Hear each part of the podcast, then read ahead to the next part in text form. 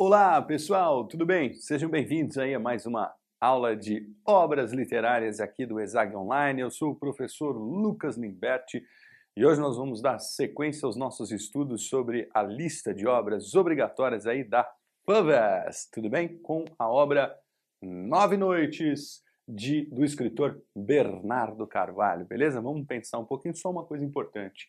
Nós vamos dividir o estudo dessa obra em duas partes, tá? Então essa aqui só para a gente deixar marcadinho vai ser a parte número 1, um, tá? Então a gente está fazendo aí em duas partes, tem bastante coisa para falar, um romance tem uma certa complexidade aí, portanto, bora lá, bora pensar um pouquinho aí sobre não só o seu significado na lista, mas enfim, questões contextuais e a, ao que ela veio, tudo bem? Então, Nove Noites, um livro publicado em 2002, eu acho que essa é a primeira grande questão aí dessa escolha da FUVEST de, né, de trazer um livro que a gente vai considerar, então, literatura contemporânea, tudo bem? Então, literatura contemporânea é aquela literatura que se faz hoje. É o nome que a gente vai dar para uma produção que não está associada ao conceito de escola literária. Isso é um ponto importante, porque é o seguinte, depois do modernismo, você lembra que o modernismo é dividido em primeira, segunda, terceira fase? Aliás, a terceira fase, que começa em 1945, ela começa e não termina. Então, nós temos ali é, alguns movimentos a partir de 1945 que vão ter nomes específicos, mas não determinam o final da escola ou, do, ou da terceira fase, no caso do modernismo. Então, você tem poesia concreta, 50 e 60, poesia marginal, 70, e a partir de 80, 90, a gente já começa a dizer literatura contemporânea. E este termo é importante de, de se registrar, ele não define estética, ele não define limitação estética que configuraria uma ideia de escola literária. Portanto, percebam, trazer um livro de literatura contemporânea é trazer um livro que permeia aí uma seara de discussão, um espaço de discussão cujos limites não são definidos. Aliás, esse é um ponto do livro. Né? O livro, inclusive, ele traz uma discussão sobre aspectos misteriosos, investigações que não têm resultado, tudo bem? Que tem um pouco a ver com a própria ideia de contemporaneidade. Então, já traçando aqui um paralelo entre o lugar que o livro ocupa do ponto de vista dessa reflexão sobre contemporaneidade, com a temática que vai ser uma investigação de um suicídio, né, de um antropólogo americano, Bill Quinn, e uh, uh, como essa uh, não resolução sobre a investigação por parte uh, do personagem jornalista e do outro narrador, Manuel Perna, como é que isso é, culmina num resultado, digamos assim, não, numa falta de resultado, melhor dizendo. Então, talvez a falta de resultado na investigação de um antropólogo americano que vem para uma aldeia na, na, na, no meio da, né, do, do, norte do país, ali na, na Tocantins, Maranhão, enfim, na, na, divisa, que se mata e que ninguém nunca soube responder por que, que esse antropólogo se matou ali no meio da aldeia. E a, a primeira grande questão, já obviamente, aqui a gente já dá o primeiro grande spoiler, até porque spoiler é o meu sobrenome, é, é, é, bem, né? A gente aqui está fazendo uma análise da obra, não é um vídeo que está te convidando, te seduzindo para a leitura apenas. Não, aqui a gente vai esmiuçar a obra de cabo a rabo, de rabo a cabo, né? E nesse sentido, a não resolução dessa investigação sobre suicídio é também um pouco esse lugar da literatura contemporânea que eu estou situando aqui com vocês para a gente começar a nossa conversa. No sentido de que a forma e o conteúdo, portanto, esse, esse princípio que eu já de antemão coloquei como um sustentáculo temático da obra, dialoga um pouco com, esse, é, com essa não determinação daquilo que é a literatura contemporânea. A literatura contemporânea tem vários caminhos, né? então você tem uma literatura, às vezes, focada nas questões é, mais sociais, é, digamos assim, de denúncia social, tem literaturas mais intimistas que tragam, trazem uma reflexão autobiográfica ou sobre o próprio eu. E tem essa literatura que, ao meu ver, ela tem um conceito, nós vamos falar um pouquinho sobre o conceito de gênero híbrido, que ela mistura é, aspectos do gênero jornalístico, desse olhar para o, o, o, mundo factual, para as questões aí, é, digamos assim, que misturam é, é, digamos assim, gêneros, de, misturam estruturas discursivas, estruturas de texto essa mistura é de alguma forma a pluralidade, é de alguma forma a heterogeneidade da sociedade que a gente vive na contemporaneidade que convivem diversos pensamentos, pensamentos plurais, pensamentos diversos, e eu acho que nesse sentido essa primeira reflexão é fundamental para a gente pisar aí em nove noites, para a gente chegar aí nessa obra, é, é para você, como de costume, você deve ter percebido já nas outras é, no, no, no, estudo das outras obras, a gente faz assim um alicerce, né, digamos assim, um ponto de partida que é o contexto da escola literária. E nesse caso, o conceito de escola literária ele tá, ele é evasivo da mesma forma que o resultado da investigação proposta no livro também é evasivo. Essa análise, inclusive, eu acho que vale a pena você ficar atento, anotar de, de qualquer forma, porque ela traz aí uh, ao meu ver, uma das possibilidades de, de articulação do enunciado do, da, da, das questões da FUVEST. De repente ela vai querer associar a temática com o contexto da contemporaneidade. Tudo bem? Bom, feita essa primeira é, reflexão, feito essa primeira, é, é, esse primeiro aporte aqui com vocês, Lembro que, lembro aqui, enfim, que nós estamos falando de um escritor chamado Bernardo Carvalho. Não sei se você já ouviu falar desse escritor, ele tem um conjunto de obras interessantes, ele está vivo, né? Ele vai nascer no Rio de Janeiro no ano de 1960, mais contemporâneo impossível, né? Aliás, se a gente fizer um, um, paralelo com o que eu expliquei no começo em relação ao fato de que contemporaneidade pode ser associada aquilo que aconteceu a partir de 60, 70, 80, o cara nasceu em 60, ou seja, essa produção nada mais é do que uma observação da perspectiva atual. É, o Bernardo Carvalho, isso é um dado interessante, ele é um escritor, ok, ele está na lista da FUVEST como escritor, mas ele tem uma formação também como jornalista, tá? Ele vai fazer faculdade lá na PUC do Rio de Janeiro, Portanto, ele é um profissional também deste outro lugar que vocês vão perceber que é fundamental para a gente entender um dos narradores aqui da história, tudo bem? Este narrador que é um personagem escritor, então já traçando um aspecto biográfico que aparece diretamente na obra. Com, nós temos dois narradores, ele, um dos narradores é um jornalista, tudo bem? Então essa associação biográfica nesse caso é fundamental para entender esse processo. Nem sempre, né, associações de ordem biográfica e textual vão fazer sentido aí para entendimento das obras, mas nesse caso é fundamental entender este lugar do Bernardo Carvalho enquanto jornalista. E tem um outro ponto da sua formação que eu fiz questão de colocar aqui para vocês, que é a sua pós-graduação. Olha que interessante, ele vai fazer cinema, é, mestrado em cinema na Escola de Comunicação e Artes da Universidade de São Paulo, e ele traz, percebam, um saber que soma-se ao olhar para o factual do ponto de vista do jornalismo, mas também uma dimensão de organização das ideias que é oriunda do cinema. Se você olha para o cinema, se você olha para os roteiros de cinema, você tem uma perspectiva de passar adiante uma mensagem é, em que se organiza uh, retratos da realidade.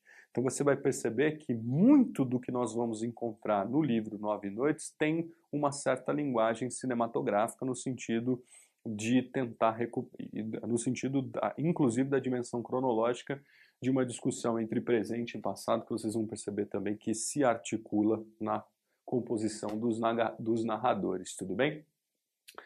É, tem uma, uma questão particular é, que motiva o Bernardo Carvalho a, a escrever esse livro, que vai investigar a sua uh, uh, vai investigar o suicídio desse antropólogo, que é uh, o fato de quando ele era criança, ele vai junto com seu pai visitar aqui uma aldeia Xingu, vai conhecer os índios Craô e a foto do livro, talvez uma das edições mais, é, é, enfim, de fácil acesso das pessoas, é uma foto de um garotinho ao lado de um índio Xingu. E quem é esse garotinho?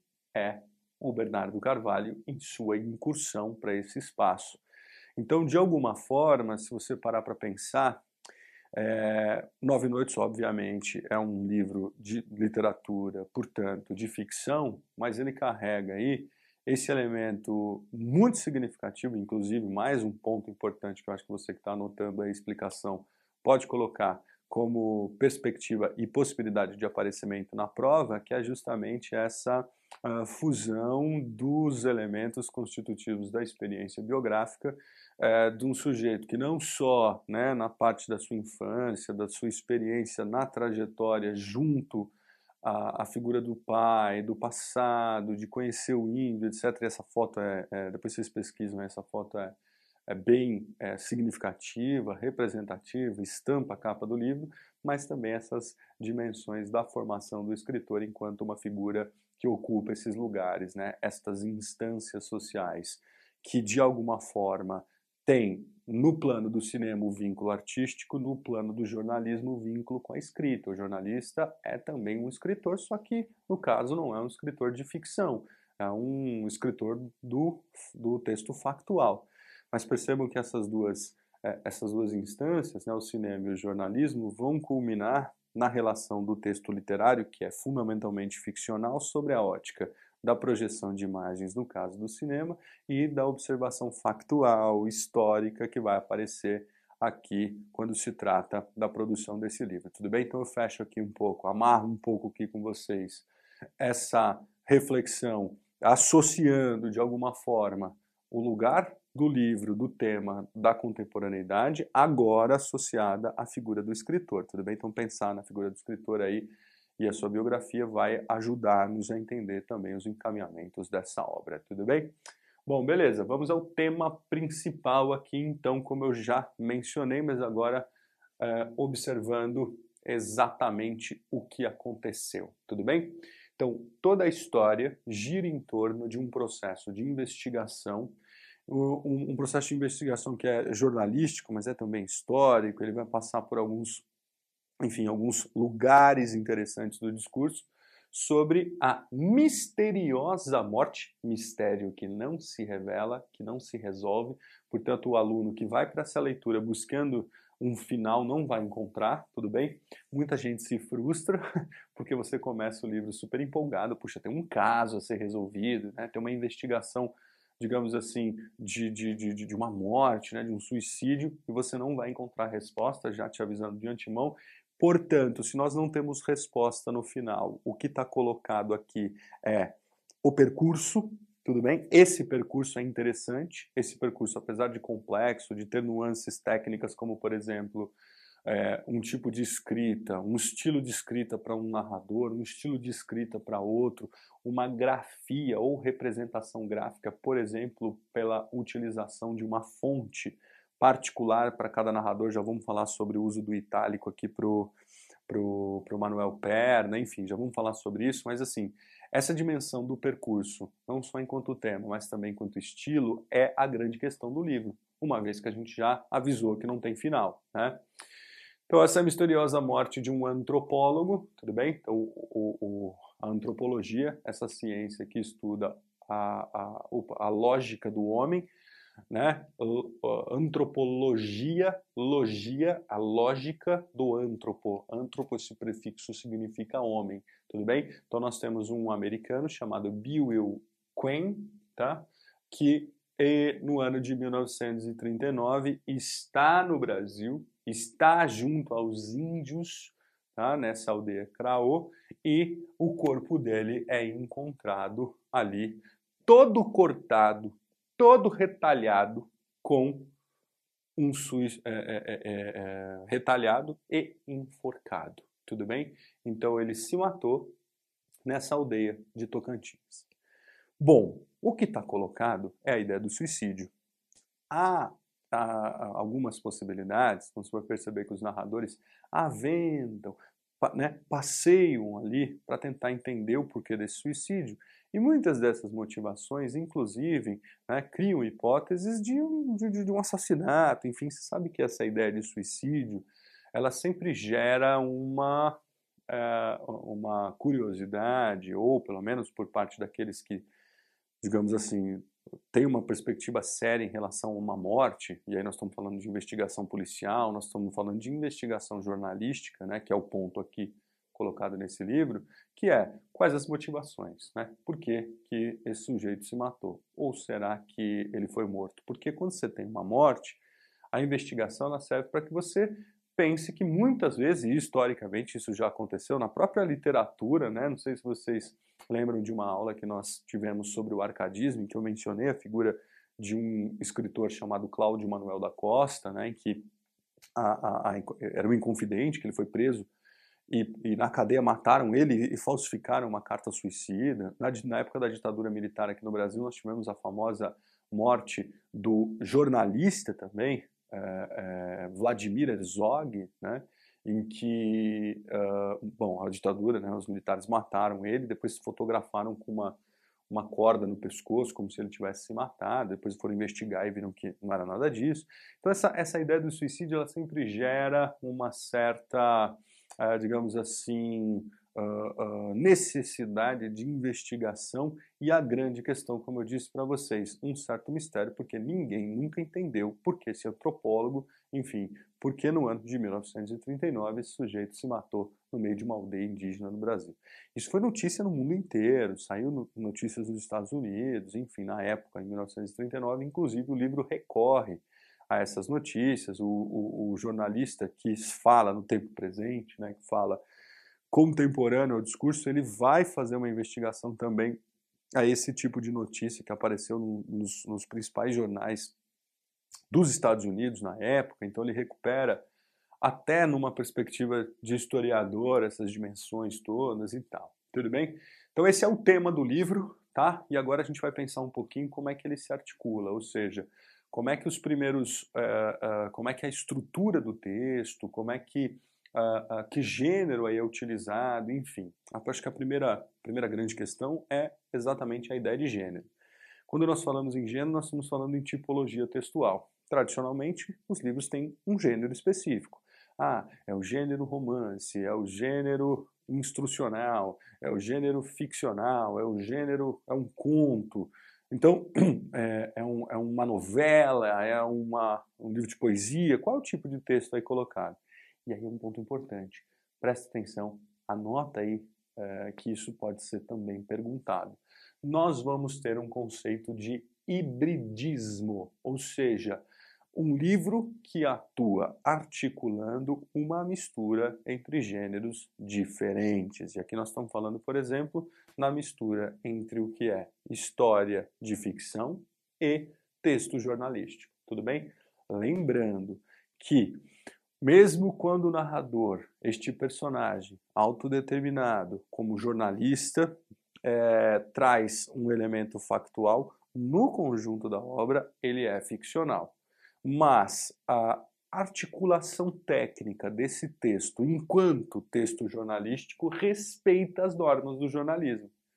Tudo bem isso? Então, história de ficção, beleza, você tem os fatos, tem projeções líricas, tem narrativas, tem recuperações que se sustentam dentro dos princípios né, de personagens, conflitos, clímax, encaminhamentos ou tentativas de desfecho, que são partes integrantes da lógica é, ficcional, mas no caso do texto jornalístico você vai perceber que tem que ter, e ele vai trazer a regra, mesmo estando num contexto ficcional, de objetividade, racionalidade, respostas diretas de observação do fato sem florear no sentido de adjetivação, descrições, é, digamos assim, descrições muito extensas, é, tentando responder de alguma forma aquilo que articula um pouco os princípios do texto jornalístico, do gênero informativo, que é a tal cabeça, né, o lead, que seria a resposta das seis perguntas que sustentam a estrutura do texto jornalístico, como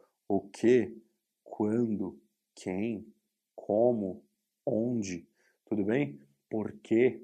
Essas seis perguntas são perguntas fundamentais e que, quando se trata de um aluno que quer entender um escritor que faz uma ficção em que ele traz o gênero do, do texto jornalismo, você precisa levar então em consideração racionalidade, objetividade, fato, ausência de adjetivação, ausência de descrições externas e o lead. Tudo bem? O lead o que, quando, onde, por quê, como e quem. Beleza? Tudo bem? Então é, é, essa explicação da tipologia, essa explicação das possibilidades que, que vão estruturar o texto do Bernardo Carvalho, tá bom? Uh, dando continuidade um pouco a, a, né, a partir do tema geral, coisas que podem aparecer né, em forma de perguntas na FUVEST, que eu acho que é importante que não leve em consideração. Eu destaco aqui a questão do choque cultural, tá? Isso é uma coisa importante, porque assim, nós somos brasileiros, tá? Ok, beleza. É, mesmo se você que estiver assistindo não é brasileiro, mas se está aqui assistindo essa aula tentando prestar um vestibular do Brasil, tem que, né, de alguma forma, pensar coisas sobre o Brasil. Mas o Brasil é um país com dimensões continentais, ou seja, nós temos um país em que as culturas são muito diferentes e as dimensões são muito longínquas. Nesse sentido, vejam, a, além da dimensão, digamos, geográfica, nós temos as questões culturais. Essas questões culturais, bom, vão dialogar, por exemplo, com as dinâmicas é, dos biomas, da fauna, da flora, da forma com que as pessoas é, exploram economicamente os espaços. É, por exemplo, quando a gente vai para as florestas, em especial a Amazônia, né? em especial é, é, toda a floresta que se estende por diversos estados, porque a gente tem mania de achar que a, a floresta amazônica é só no Amazonas, né? Não, a floresta amazônica, ela, além de ter presença em outros estados, tem presença em outros países do qual o Brasil faz fronteira. E aí a gente chega num, num, num, num espaço completamente diferente daquilo que nós estamos acostumados, tudo bem? Mesmo você que está assistindo a gente aí de Belém do Pará, né? Belém do Pará, uma cidade. Se você nasceu e cresceu na cidade de Belém do Pará, você conhece muito mais que alguém de São Paulo a floresta, mas você, quando vai para uma aldeia, a coisa muda de figura. Então, nesse sentido, esse percurso que a obra faz, ela vai dialogar com a ideia de choque cultural é, dentro do país, na dimensão é, da grandiosidade geográfica, mas também na relação, digamos assim, internacional, quando nós temos a figura de um estrangeiro, de um norte-americano aqui. E aí eu trago aqui um ponto que talvez possa ser bastante elaborado em forma de questões, que são as noções de identidade.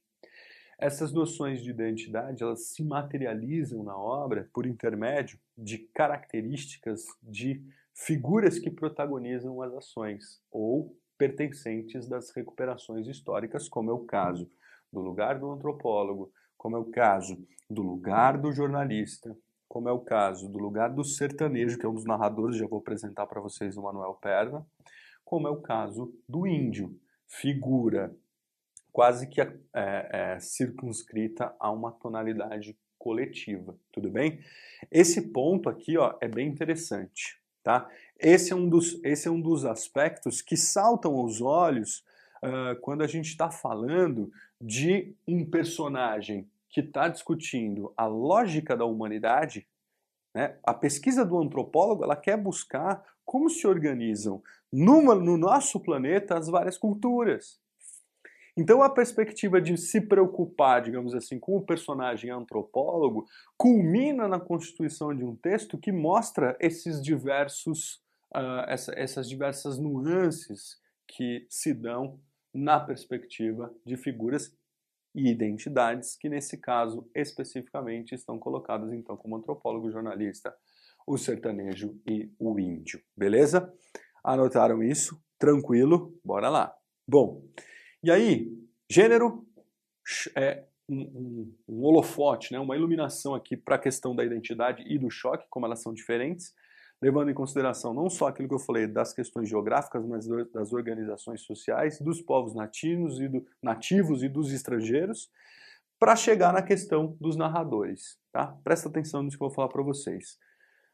Uh, a história é dividida em 19 fragmentos que são marcados por números romanos, tudo bem? Então são 19, como se fossem capítulos, ele prefere chamar de fragmentos. Até aí tudo bem, são são, é, digamos assim, fatias de histórias que, ao meu ver, dialogam muito com o princípio da contemporaneidade, tudo bem? Lembra que 2002 é contemporâneo, que é a ideia do homem fragmentário. Essa, esse princípio, claro, que nasce desde as primeiras reflexões de ordem antropológica, de ordem estética, de ordem de expressão artística, desde o começo do século XX, também aparecem materializado na estrutura da obra no que diz respeito não só à separação dos seus capítulos, dos seus fragmentos, mas também no hibridismo do gênero, tal qual na divisão de dois narradores. Puxa vida, a história tem dois narradores. Da mesma forma que tradicionalmente os textos têm um só gênero, aqui eles têm dois, é, é, e aqui tem dois, da mesma forma os narradores. E isso tem um diálogo. É óbvio que a relação da história de ficção está ligado com Manuel Perna e o texto jornalístico com o jornalista. Eu já falo um pouco sobre por que a gente vai chamá-lo de jornalista. Aliás, o jornalista ele assume um fragmento a mais que o Manuel Perna aqui uh, na história.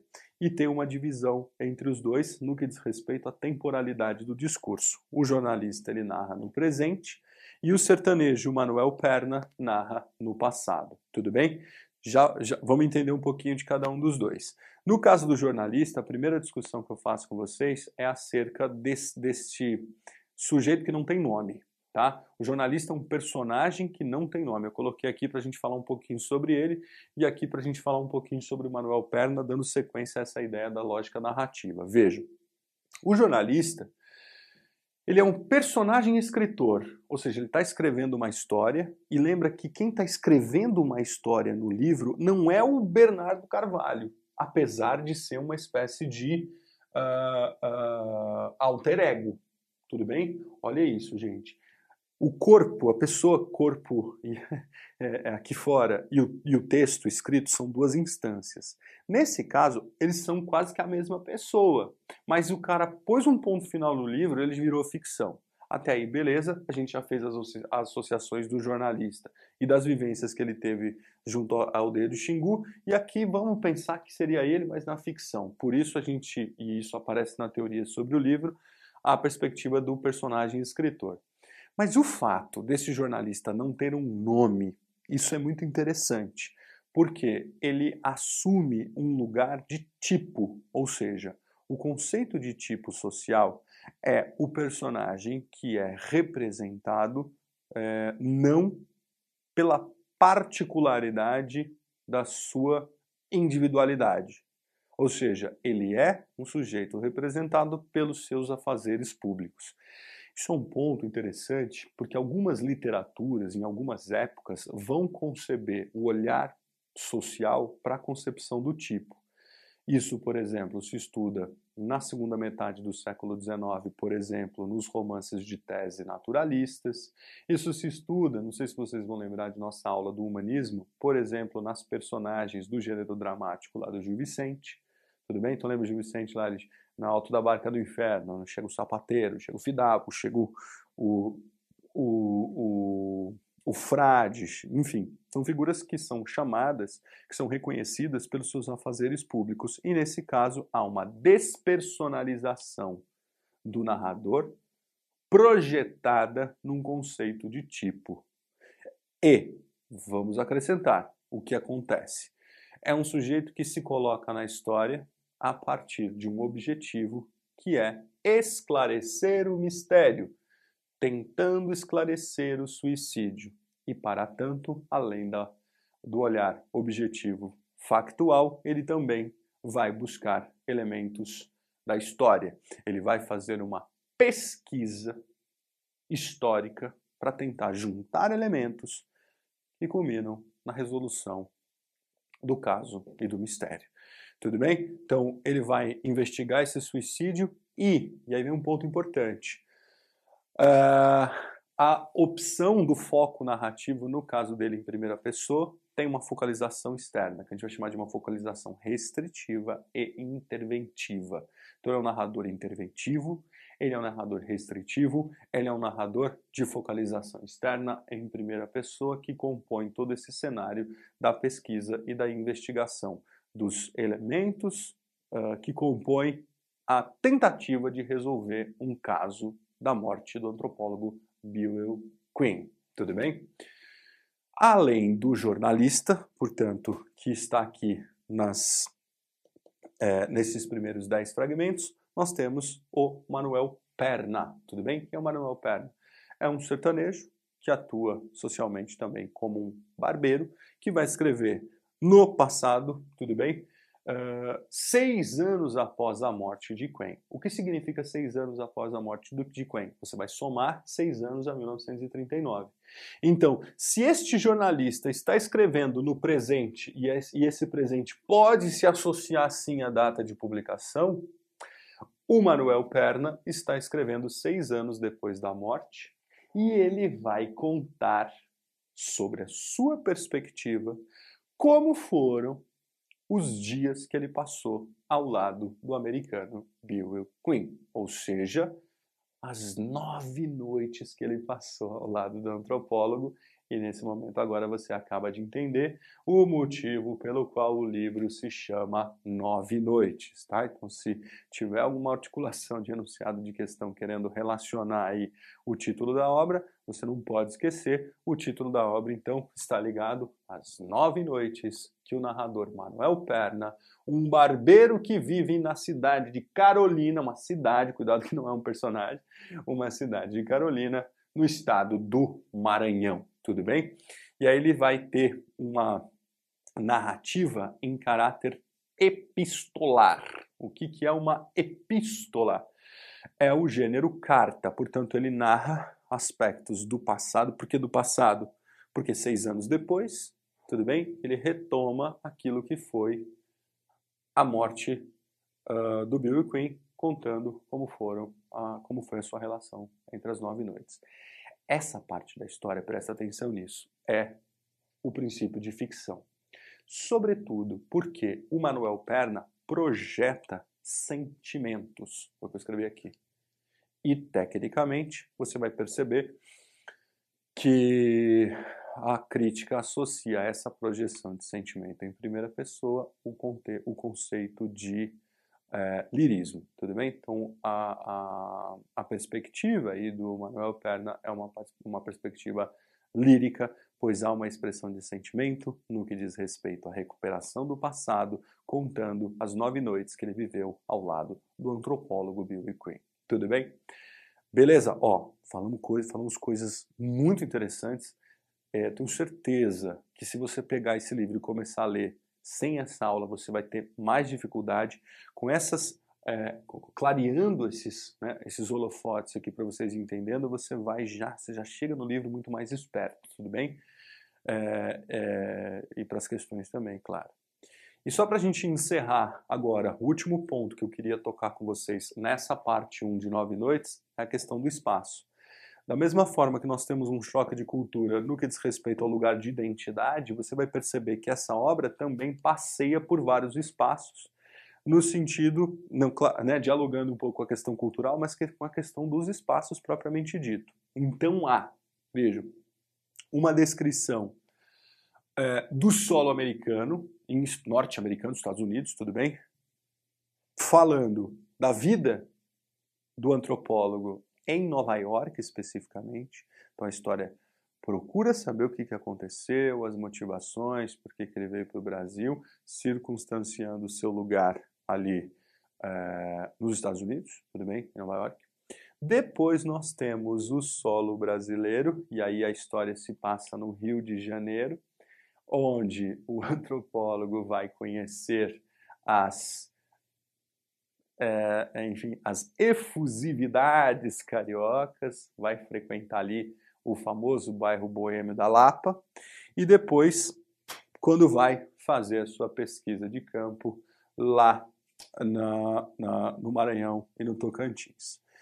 Bom, ainda assim, a história avança lá para o interior, mais interior ainda do que a cidade de Carolina, essa fronteira, e vai lá para o meio da aldeia, a aldeia Crahô, tudo bem? Então essa aldeia Crahô, marcando, percebam, do ponto de vista dessa reflexão sobre os espaços, uma oposição fundamental entre os lugares descritos. Cara, está no meio de uma aldeia, né? Lá no interior do país e Nova York, por exemplo. passando por Rio de Janeiro, passando por todos esses lugares.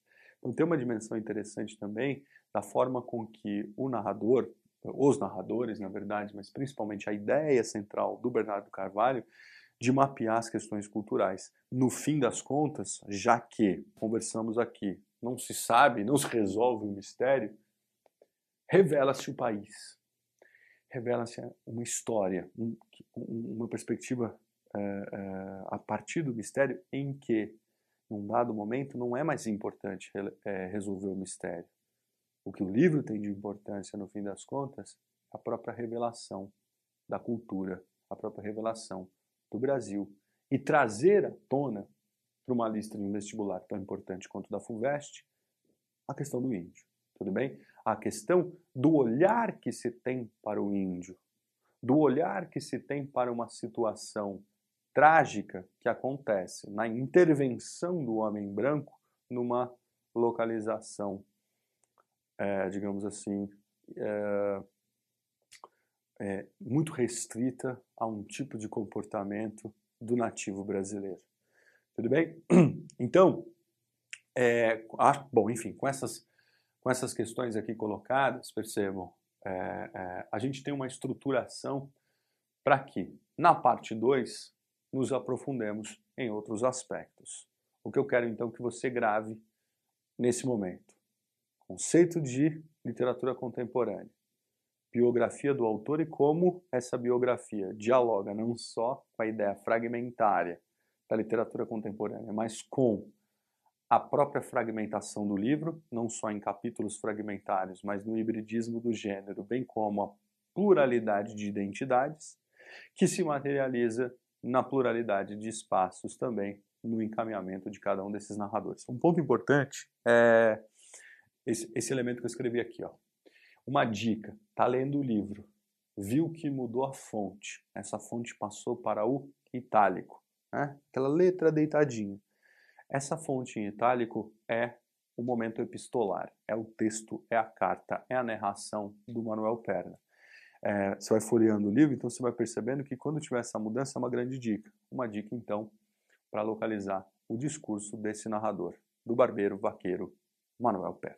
Tudo bem, pessoal? Então, vamos encerrando aqui essa primeira parte do livro Nove Noites para chegarmos à segunda. Tudo bem? Não perca, te espero lá na próxima aula. Beijão no coração de todo mundo. Tamo junto. Valeu!